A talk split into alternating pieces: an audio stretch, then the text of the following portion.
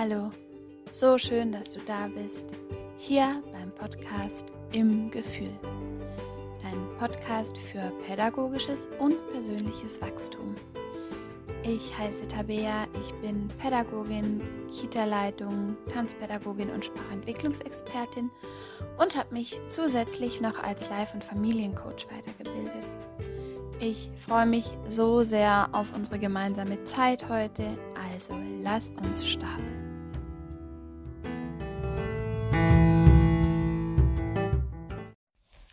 Hey, so schön, dass du da bist. Herzlich willkommen zurück.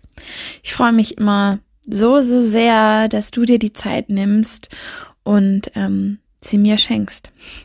Für mich äh, überhaupt nicht selbstverständlich, weil ich glaube, das Wertvollste, was wir haben, ist die Zeit, die uns geschenkt wird. Und drum danke, dass du da bist. Und wie geht's dir? Wie steht's um dich? Wie war deine letzte Woche? Wie wie hast du dich gefühlt? Gab es Momente, die vielleicht auch mal total schön waren? Wenn du mal auf deine letzte Woche zurückschaust, gab es da einen Moment, der einfach mal richtig cool war? Weil wir ja oft ähm, so ein bisschen daran hängen bleiben, wenn es schwer ist, weil schwere Gefühle manchmal wie Kaugummi unterm Schuh ist.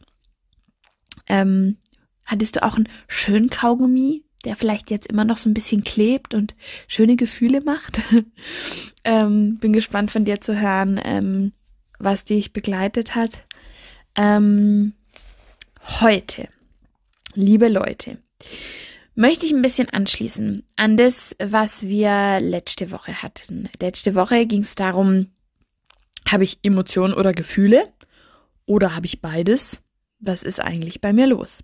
Und dann haben wir ein bisschen reingeguckt, ähm, welche ähm, Emotionen sich denn auch zu welcher Zeit entwickeln, weil ich finde, es ist so wie ein Kompass, an dem wir irgendwie ein bisschen erkennen können, welche Prozesse gerade auch bei Kindern in Gang sind, weil ich merke, je mehr ich mich auch entwicklungspsychologisch auskenne, umso besser kann ich die Bedürfnisse der Kinder beantworten, weil ich weiß, was dran ist. Und drum sind wir so ein bisschen schematisch durchgegangen, was sich wann zeigen kann. Ich sag extra kann, weil ich kein Fan von Entwicklungsrastern bin, weil neben den Rastern passiert auch ganz schön viel Leben. Und heute würde ich gern so ein bisschen gucken, was sind denn ähm, emotionale Kompetenzen und vielleicht so in den ganz frühen Jahren geguckt, mal schauen, ob ich da dann noch mal eine Ergänzungsfolge mache ähm, mit mit älteren Kindern, aber ich möchte so vielleicht in den ersten drei Lebensjahren, wie können wir da die die emotionale Entwicklung von Kindern unterstützen? Und das Gute ist natürlich, hm, ich sag mal vom Grundprinzip kannst du das natürlich weiterführen, auch für ein Kind, das vier, fünf oder sechs Jahre alt ist, weil ähm, diese emotionale Entwicklung ist ja mit drei nicht abgeschlossen. Ähm, und ja, ich finde es einerseits spannend, weil es uns stärkt in der Begleitung unserer Kinder und gleichzeitig tut's mir total gut, auch über die Prozesse, ähm, die neurobiologisch oder entwicklungspsychologisch ähm, stattfinden, auch in mir selber, weil ich auch immer mehr ein Gefühl dafür krieg, wie ich funktioniere. Und ich ähm, total spannende Entdeckungen momentan mache ähm, in meinem eigenen Leben. Ich weiß nicht, ob du äh, das auch kennst, dass du manchmal so Muster in dir entdeckst und ähm, Spannend wird's dann, wenn diese emotionalen Schutzmuster, die manchmal funktional, aber manchmal auch ein bisschen dysfunktional sind, wenn die so ins Bewusstsein kommen und man dann in diesem Bewusstsein eine neue Entscheidung treffen kann. Und das ist in meinem Leben gerade total, dass mir immer wieder auffällt, wo ich hart im Autopiloten unterwegs bin und dann denk, hm, das mache ich schon mein ganzes Leben lang. Und ich glaube, es ist Zeit, äh, sich das mal anzuschauen. Ich weiß nicht, ob äh, du auch immer wieder Muster in dir erkennst. Ähm, das ist, finde ich, total spannend. Gern mache ich auch nochmal ähm, eine Folge zum Thema Trigger, weil oft ist ja ähm, das so, dass im Außen diese Trigger, die, die uns begegnen, quasi dann äh, gewisse Verhaltensschemata in uns auslösen. Und da ist es super spannend, ähm, mal tiefer zu schauen. Das machen wir vielleicht an anderer Stelle nochmal. Aber jetzt starten wir rein zum Thema emotionale Kompetenzen. Viel Spaß! Also, emotionale Kompetenz. Das ist ein ganz schön großes Wort. Und auch hier finde ich, ist es ein sehr dehnbarer Begriff, weil ähm, da jetzt irgendwie eine, eine Definition von zu, zu fassen, finde ich irgendwie schwierig, aber mh, mm, man, man kann ja Ideen damit irgendwie verknüpfen. Und ich glaube, ähm, emotionale Kompetenzen beinhalten vor allem die Fähigkeit zur Selbstwirksamkeit. Ich glaube, die, dieses Gefühl von Selbstwirksamkeit, das ist so unendlich wertvoll für uns Menschen, egal in welchem Alter, weil ähm, wir brauchen dieses Gefühl, dass wir etwas bewirken können. In uns, im, im, im Außen, in der Welt. Ähm, und das ist dann quasi wie der Boden, heißt, ich habe ich hab, ähm, Einfluss ähm, auf meinen emotionalen Zustand. Ich habe Einfluss auf die Wahrnehmung von Emotionen. Ich habe Einfluss auf das Verständnis meiner Emotionen und der Emotionen von anderen irgendwann. Und ich habe die Fähigkeit, mit ein, meinen eigenen Emotionen und den Emotionen, die auf mich treffen, vielleicht im Außen, dass ich mit denen umgehen kann. Und ich habe vielleicht dann irgendwann auch die Fähigkeit, meine Emotionen in Worte zu fassen. Die Fähigkeit, schwierige Situationen, die mit belastenden Emotionen verbunden sind, auch zu bewältigen. Und ich bin denen eben nicht hilflos ausgeliefert. Und ich habe die Möglichkeit, meine Emotionen zu regulieren, sowohl die positiven als auch die negativen.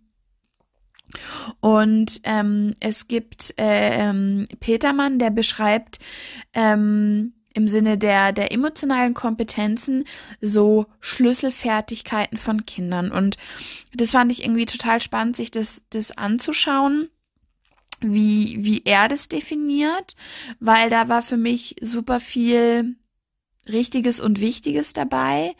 Ähm, und es zeigt auch, ähm, was für einen unglaublichen Weg wir in unserer Entwicklung gehen, wenn es um unsere Emotionen geht. Also ähm, dieses Haus, das sich da aufbaut im Sinne von, von, von Emotionen, das ist so diffizil und ähm, ich glaube, genau hier braucht es auch einen wahnsinnig ähm, ganzheitlichen Blick, ähm, weil eben die Wut nicht nur die Wut ist, sondern was steht hinter der Wut. Ähm, hinter ähm, einem, Autonomie, Autonomieverhalten, wollte ich sagen. Hinter einem Autonomieverhalten steckt so viel mehr, wie das Kind möchte sich jetzt gerade einfach äh, mal kurz durchsetzen.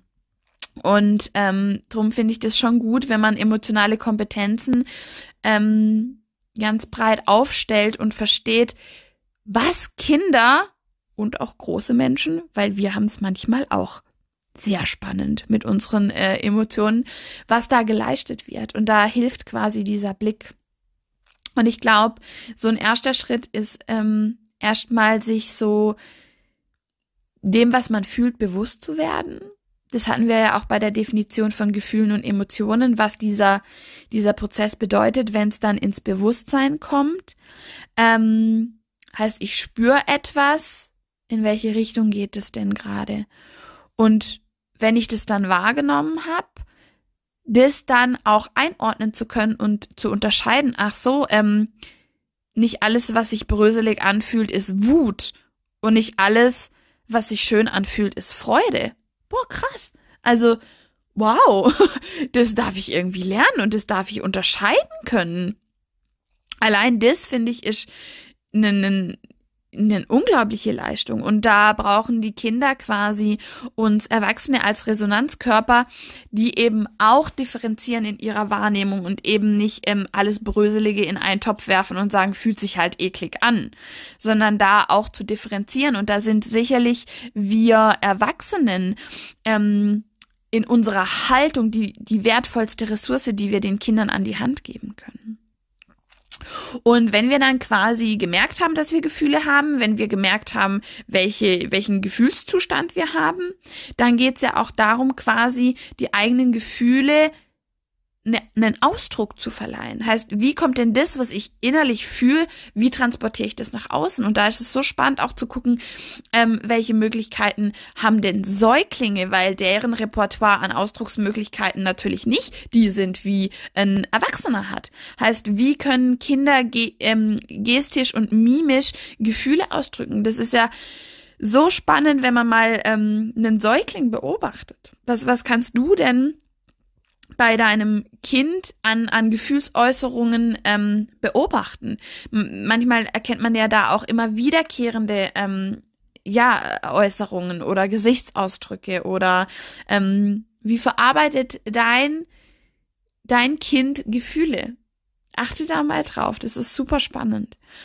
Und ähm, wenn quasi diese Gefühle dann eben einen, einen Transportweg in die Außenwelt finden, weil das ist ja gerade für Kinder super wichtig, dass sie quasi schaffen, das, was sie fühlen, zu transportieren, um im Außen dann quasi auch das Hilfsangebot ähm, von einem Erwachsenen zu kriegen oder das, die, die, die Korregulation, die sie in dem Moment dann ähm, brauchen.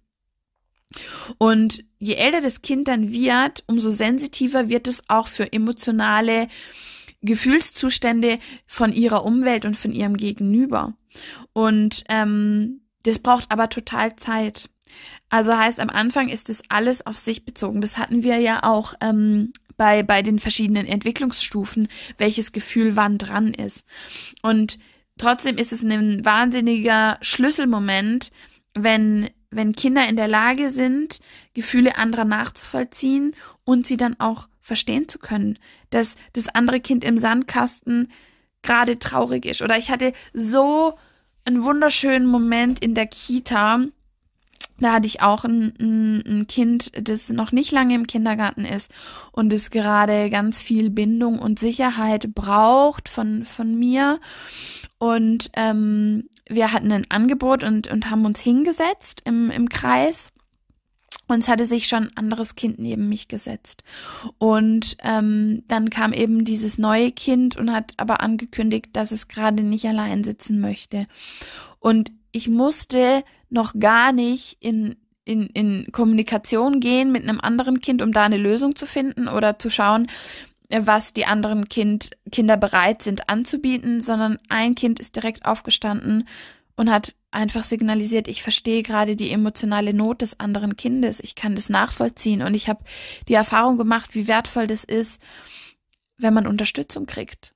Und das ist, das ist einfach aufgestanden und hat den Platz freigeräumt und wie, wie unglaublich emotional intelligent dieses Kind einfach ist, dass es versteht, ähm, da ist gerade jemand in Not und ich habe ich, ich spüre das, ich nehme das wahr, ich kann das einordnen und ich kann es vielleicht sogar verstehen, weil ich schon mal was ähnliches hatte und kann jetzt diese Transferleistung machen und sagen, boah, dem, dem kann ich gerade was Gutes tun. Und das ist so schön, immer wieder zu beobachten, was da zwischen den Kindern entsteht, wenn wir einfach den Raum nicht zumachen und vielleicht direkt eine Lösung vorgeben, sondern dass wir abwarten und schauen, wie können die Kinder interagieren und auch füreinander sorgen. Und das war, oh, das war so, so, so schön einfach. Und ähm, da hat sich dann eben quasi äh, äh, diese Schlüsselkompetenz dann gezeigt. Ähm, ich kann mich, ich kann mich in Gefühle von anderen hineinversetzen. Und ähm, wenn wir dann in unserem Häuschen, äh, in unserem emotionalen Kompetenzhäuschen nochmal ein Stockwort höher gehen, dann ähm, erlernen wir halt auch irgendwann die Fähigkeiten über das, was wir fühlen, das nicht nur zu transportieren und zu, zu zeigen, sondern eben auch über Gefühle reden zu können. Und das, Freunde der Sonne, stellt so manchen Erwachsenen ähm, in so mancher Beziehung zum Beispiel äh, vor große Herausforderungen, ähm, weil wir ja auch ähm, ja von früher Kindheit an so konditioniert sind, ähm, dass angepasst sein gut ist und wenn man irgendwas fühlt, was gerade nicht ins System passt, dann ist es einfach nicht so passend oder dann behalt's lieber für dich oder ähm, such halt irgendeine andere Lösung. Und das führt dazu, dass ähm, gesellschaftlich das natürlich nicht so hoch anerkannt ist, ähm, wenn man irgendwie über Gefühle spricht und vor allem äh, über bröselige Gefühle wird dann eher nicht geredet. Und es ist doch viel lieber, wenn man ein nettes, liebes Kind hat, wie ein Kind, das einfach immer mal wieder wütend ist, sich auf den Boden schmeißt und mal verzweifelt ist oder mal weint. Ähm, das fühlt sich für uns schwer an und darum wollen wir es nicht haben. Und ähm, wenn wir Kindern das Gefühl geben, dass das okay ist, was du fühlst und dass es auch gehört werden will, was du fühlst. Und da können wir so einen unglaublich wichtigen Anteil in diesen frühen Lebensjahren machen, weil ähm, da bildet sich eben diese, dieser, diese Überzeugung aus, ob Gefühle quasi ihren Platz haben dürfen oder eben nicht. Und da sind wir sicherlich auch im institutionellen Rahmen sicher noch heiß dabei, ähm, Kinder anzupassen, sei es in Kita oder Schule, ähm, wo es darum geht, quasi ähm, für alle gilt das Gleiche und wenn du jetzt aber was anderes fühlst wie die Masse, dann scheinst du das Problem zu sein. Und da dürfen wir anfangen, indem wir quasi alle Gefühle quasi erstmal legalisieren. In nicht äh, quasi illegale Gefühle und legale Gefühle. Und ähm, das ist auch egal, ob ich das in dem Moment nachvollziehen kann, ähm, dass für das Kind gerade der Morgenkreis irgendwie super schwer ist. Ähm, ich darf das einfach annehmen, auch auch im Sinne der, mm, der Haltung auf Augenhöhe. Ähm, ich ich nehme das an, was das Kind gerade hat und rede es nicht klein und sag, ähm, der, der Lieblingssatz, den wir ja immer wieder haben, ist doch nicht schlimm.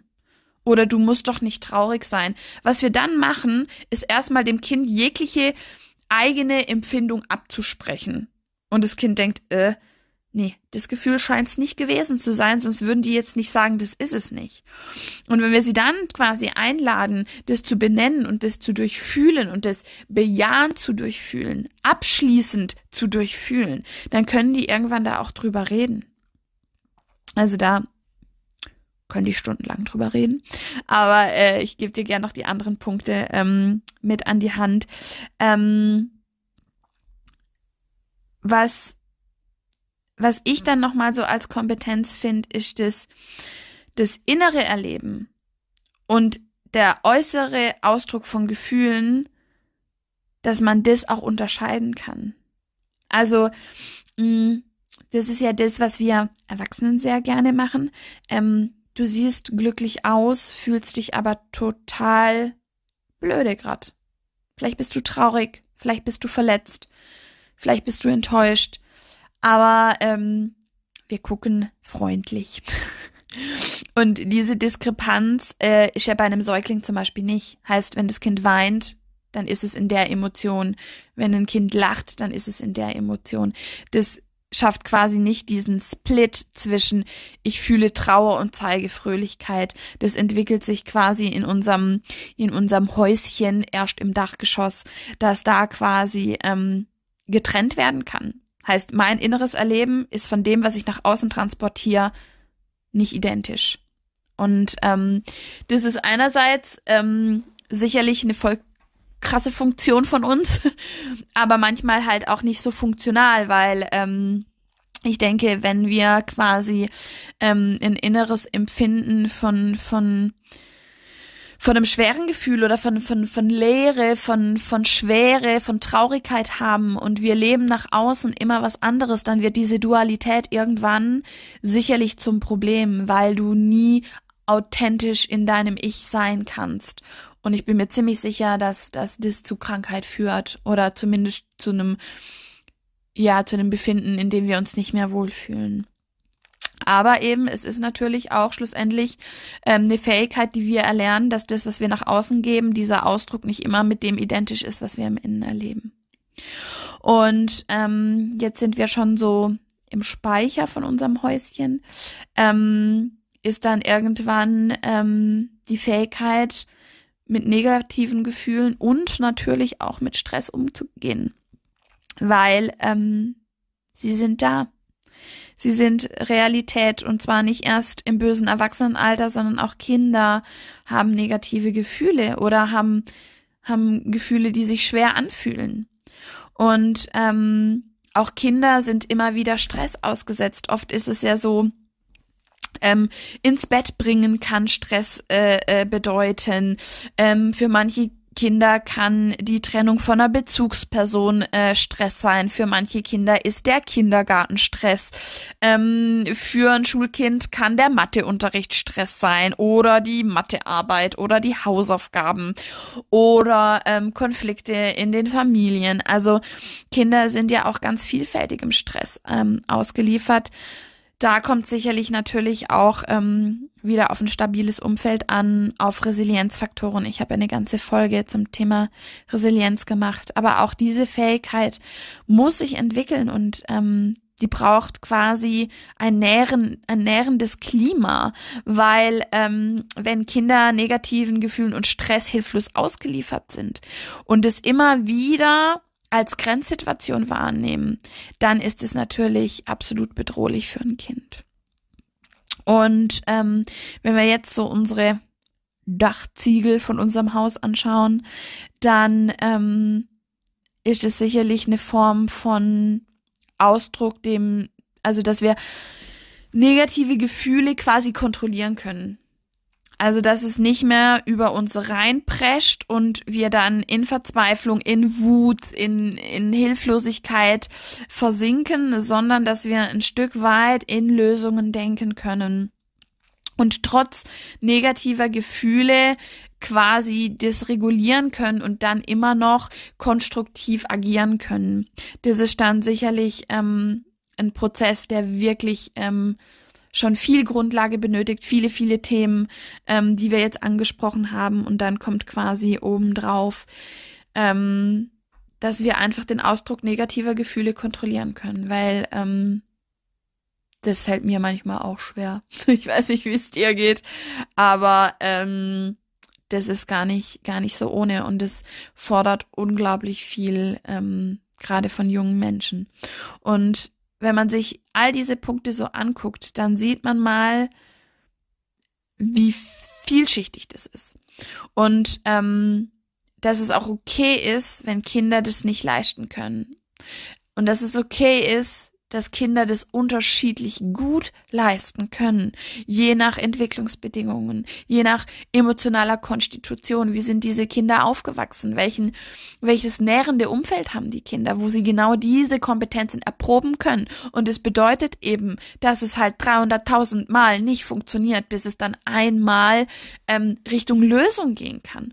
Und weil wir oft diesen, diesen Spannungsbogen dieser dieser Konfliktmomente oder diese herausfordernden Momente, weil wir die nicht aushalten wollen, machen wir die Tür zu für die Erfahrung dieser Kinder.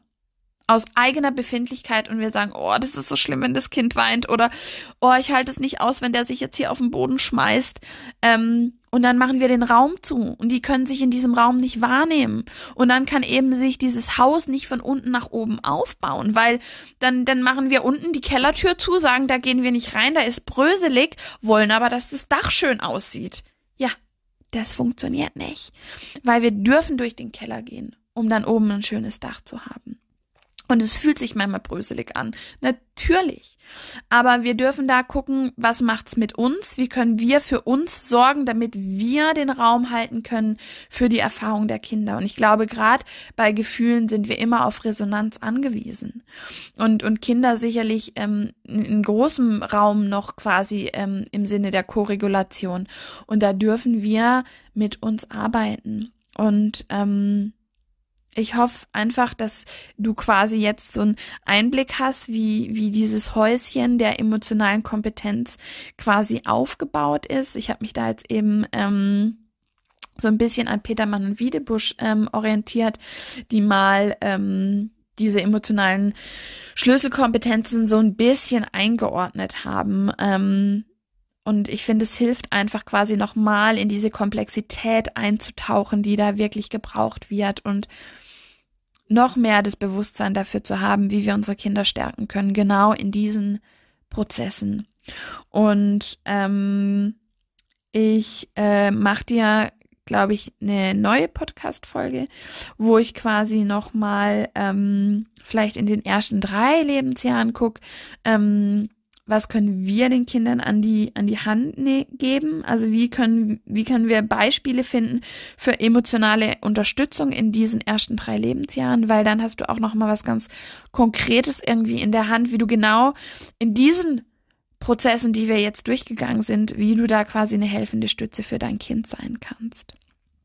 Ich hoffe sehr, dass dir das hilft, dass dich das bestärkt, dass quasi dein Koffer ähm, mit immer mehr Wissen bestückt ist, die, die, den du dir herholen kannst.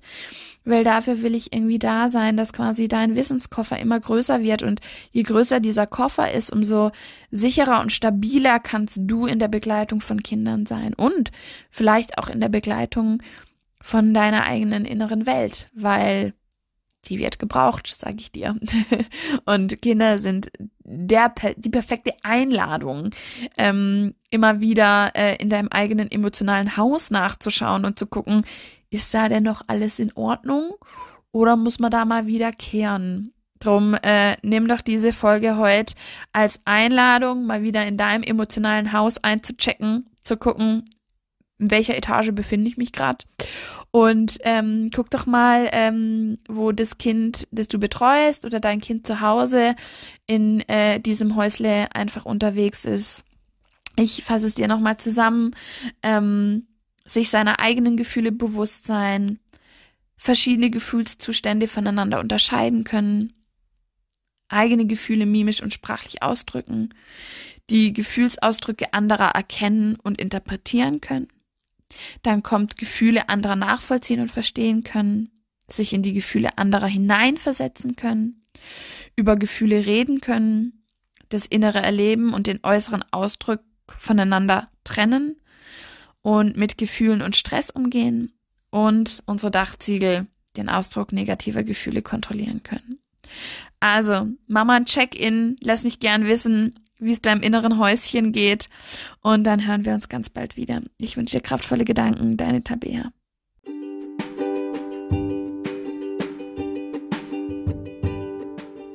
Ich hoffe, du kannst aus der Folge etwas mit in dein Leben nehmen.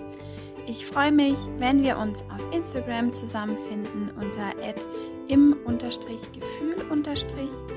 Abonniere und like gern den Podcast und begleite ihn auf seinem Weg in die Welt. Ich wünsche dir ganz kraftvolle Gedanken. Bis zum nächsten Mal, deine Tabitha.